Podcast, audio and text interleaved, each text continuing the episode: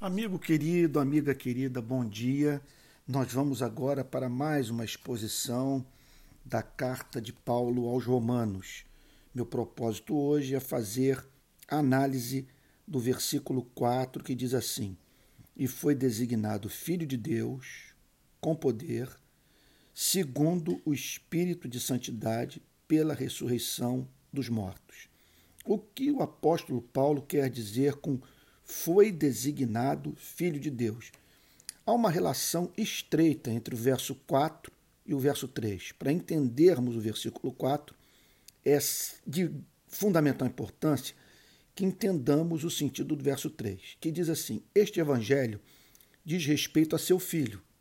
Portanto, o conteúdo do evangelho é Jesus Cristo, conforme nós vimos ontem, o qual, segundo a carne, então de acordo com sua natureza humana, ou pela sua natureza humana, do ponto de vista da sua natureza humana, ele veio da descendência de, Davi.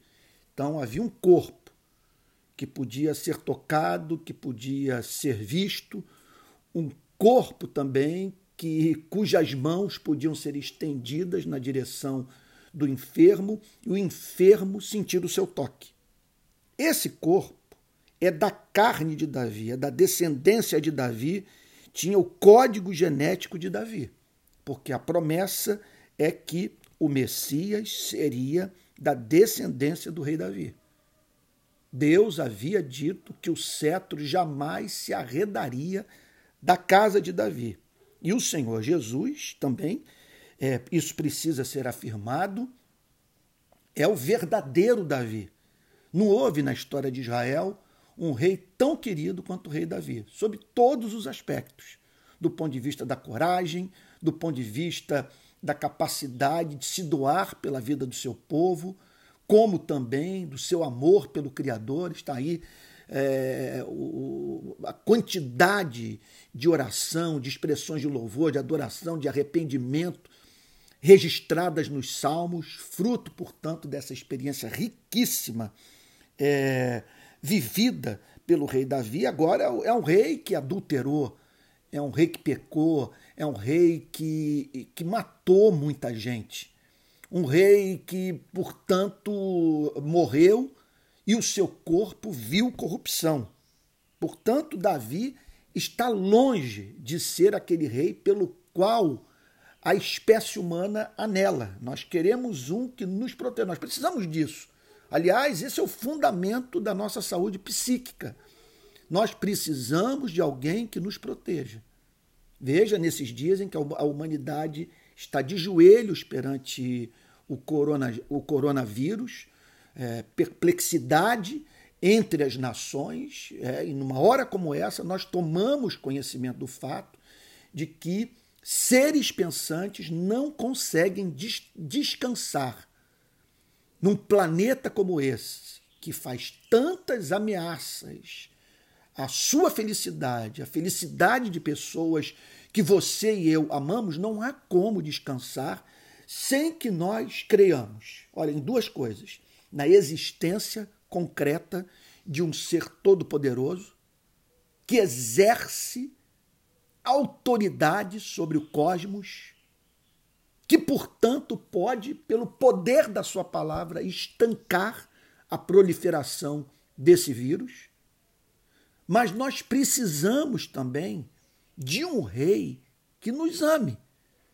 O, o, nós não amamos a Deus pelo fato dele ser poderoso, porque nós não amaríamos um demônio onipotente. Nós o amamos porque ele usa esse poder de acordo com sua santidade, de acordo com seu caráter, para a glória do seu nome e para a felicidade do seu povo eleito. Então, o evangelho atende às necessidades psicológicas, emocionais, é, é, é, é conscientes e inconscientes mais profundas do espírito humano. Porque o evangelho apresenta a única resposta para pessoas cuja a ansiedade não é de natureza meramente neurótica. É fruto do ato de usar o cérebro. A gente para para pensar, ver um vírus como esse e nós nos angustiamos. E que resposta racional nós podemos dar para essa ameaça e tantas outras com as quais nós nos deparamos no nosso cotidiano. Só existe uma resposta. Nós precisamos de um ser todo-poderoso e que nos ame. Alguém que tem o controle da vida, que não perdeu. É, alguém é, que não perdeu o controle daquilo que ele criou, que esse é o sentido de, da palavra onipotência. Onipotência não significa dizer que Deus pode fazer todas as coisas, porque Deus não faz idiotices, Deus não faz o que é impossível, um círculo quadrado, por exemplo, ok? E Deus não pode fazer nada que vá de encontro à sua natureza santa. Isso tem que estar diante é, dos nossos olhos, quer dizer, da nossa mente e coração nesses dias tão difíceis. Então, ele exerce controle soberano sobre o cosmos. Agora, esse exercício do seu poder tem que vir acompanhado desse amor, desse interesse pela sua e pela minha vida, porque caso contrário, o cobertor sempre vai ser curto. Nós vamos tapar a cabeça, vamos descobrir os pés, vamos tapar os pés, vamos descobrir a cabeça. Nós sempre haveremos de lidar com uma ansiedade crônica para a qual nenhuma terapia dá jeito, exceto se você for usar drogas e parar de usar o cérebro.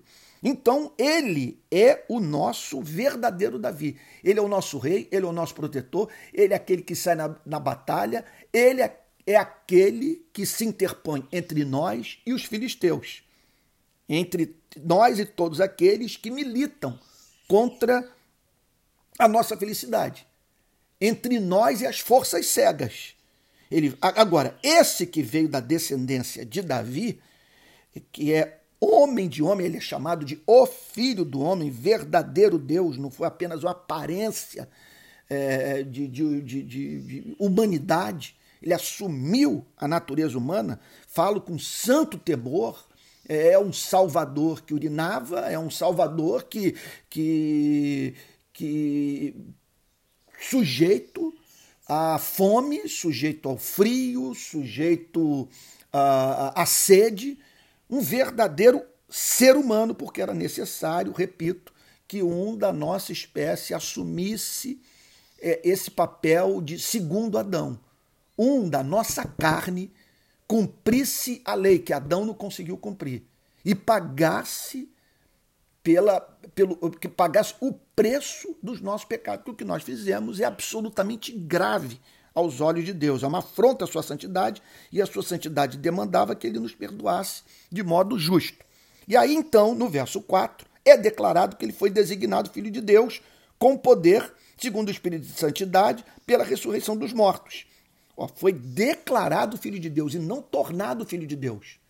Ele não passou a ser filho de Deus na, na ressurreição. Simplesmente aquilo que estava oculto se tornou patente para os seres angelicais, para anjos, para demônios e para todos aqueles que foram testemunhas da sua ressurreição. Ali ficou evidente que ele é o eterno Filho de Deus, que aquela glória que estava oculta, aquele problema epistemológico, porque a encarnação representou para a nossa espécie um, um, um, um, verdadeiro desafio de, do ponto de vista do conhecimento, do discernimento, do contato com a verdade.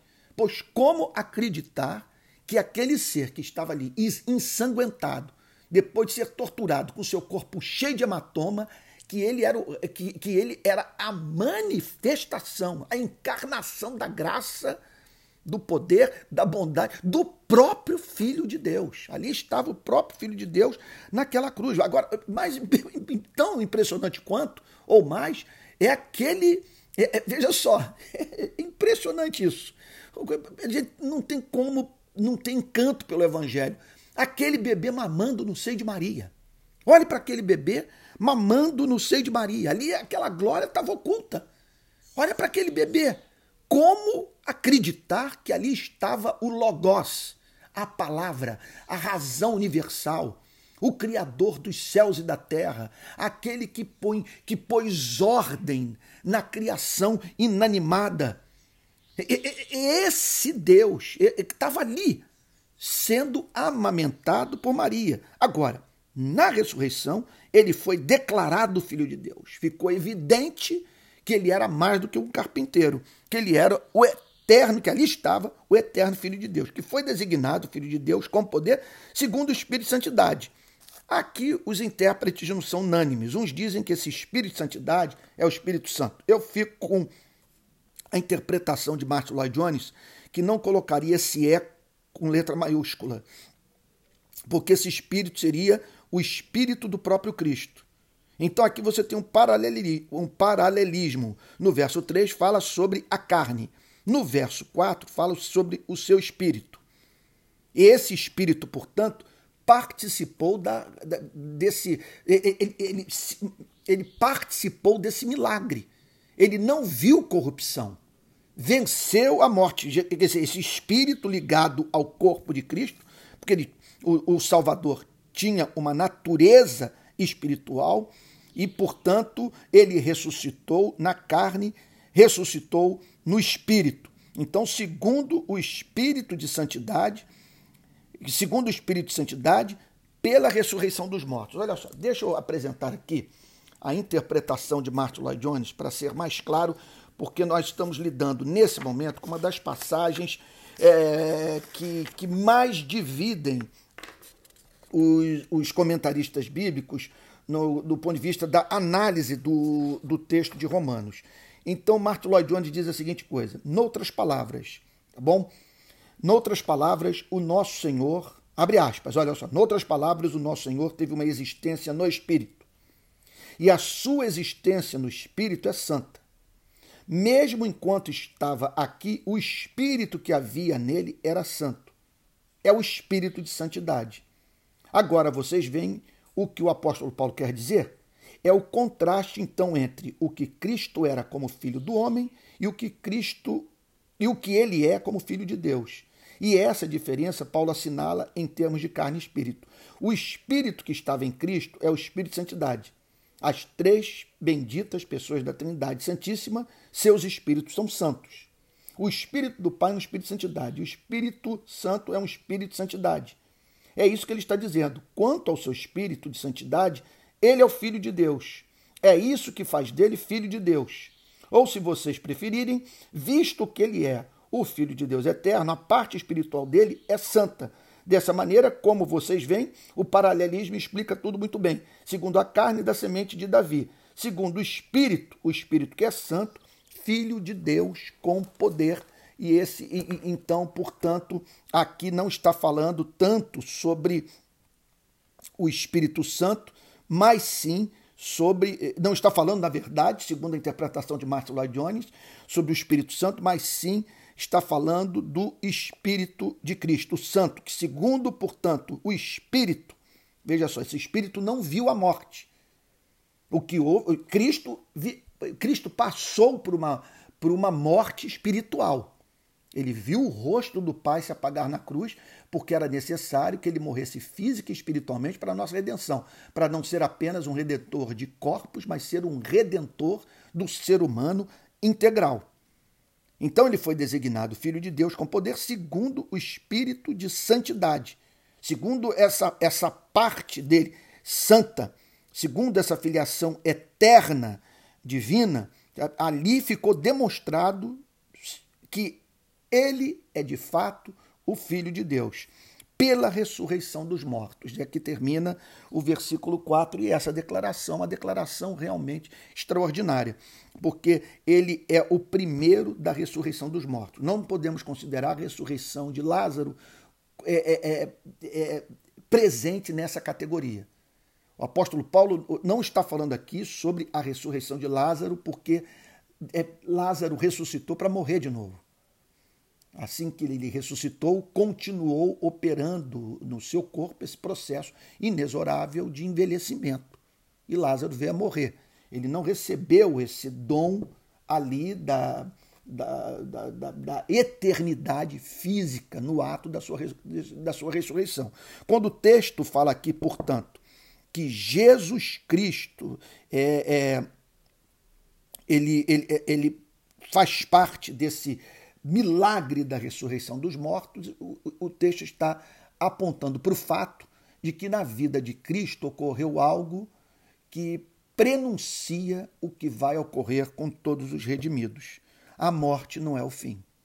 Mas isso não tem, olha, nós não temos, que, não temos como duvidar disso. Ele ressuscitou. Ele venceu a morte. A morte não podia, não podia retê-lo. Entenda uma coisa: nós vivemos num universo altissimamente complexo, está aí esse vírus, portanto, para nos humilhar, para fazer com que a gente se sinta pequeno, para fazer, portanto, com que a gente se angustie. Aí nessa hora a gente fica pensando, então com quem está a última palavra no cosmos? Com o acaso, com as forças cegas, com os demônios? O que o evangelho insiste em dizer é que a parte inanimada, a parte impessoal da vida está sujeita à dimensão espiritual, pessoal, volitiva, pensante do universo. Essa parte tem completo domínio sobre o cosmos. É isso que está dizendo. E, portanto, a última palavra não está com a morte. Está com aquele que tem uma história de amor com você e comigo. Pare para pensar nisso. Há uma história de amor, um caso de amor. Você conhece esse caso de amor? Como que ele o formou no ventre da sua mãe? Como que ele o protegeu na primeira infância? Como que ele o guardou de inúmeras ameaças à sua existência? Como ele envolveu com seus braços, como ele o redimiu, quantas orações ouvidas, quantas manifestações do seu carinho do seu apreço. Que fidelidade ele tem mostrado a você, perdoando os seus pecados, o encorajando nas lutas. O que eu estou querendo dizer é o seguinte: é que você tem uma história de amor com ele.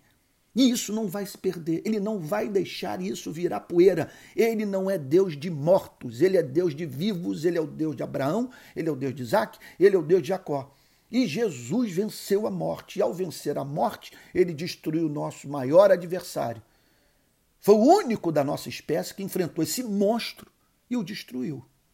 E agora, portanto, nós podemos olhar para ele e dizer o que aconteceu com ele vai acontecer com a sua igreja também. Tá bom? Olha, eu espero que você tenha compreendido a exposição. Eu, eu, eu temi não ter ficado muito claro o meu ponto de vista sobre o verso 4 sabe? Então deixa eu repetir sobre o, a declaração, o espírito de santidade. Espero que você tenha notado é, o que Martin Lloyd Jones disse, que eu acho que ele foi mais preciso do que, a, do que eu, eu disse antes de citá-lo. Tá bom? Então, é, como eu tenho muito zelo pelas Sagradas Escrituras, eu espero que seja dito a meu respeito a seguinte coisa um dia. Olha, Deus não fez muitos milagres, ou não fez milagre algum através da vida dele, mas tudo o que ele disse sobre a palavra de Deus e o seu Salvador Jesus Cristo foi verdadeiro. Que Deus o abençoe e o guarde nesse dia, em nome de Jesus.